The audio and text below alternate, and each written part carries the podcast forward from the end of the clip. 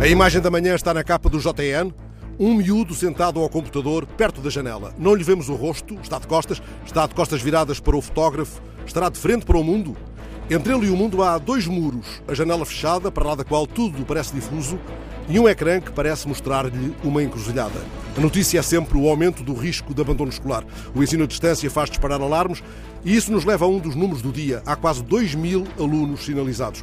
Outras contas, ou as mesmas. Na manchete do público, o número de casos de crianças e jovens com ansiedade dispara nos hospitais. Traz amanhã um aviso, uma intimação amável, feita por uma eurodeputada dinamarquesa, conservadora, mas orgulhosa das tatuagens que tem no pulso.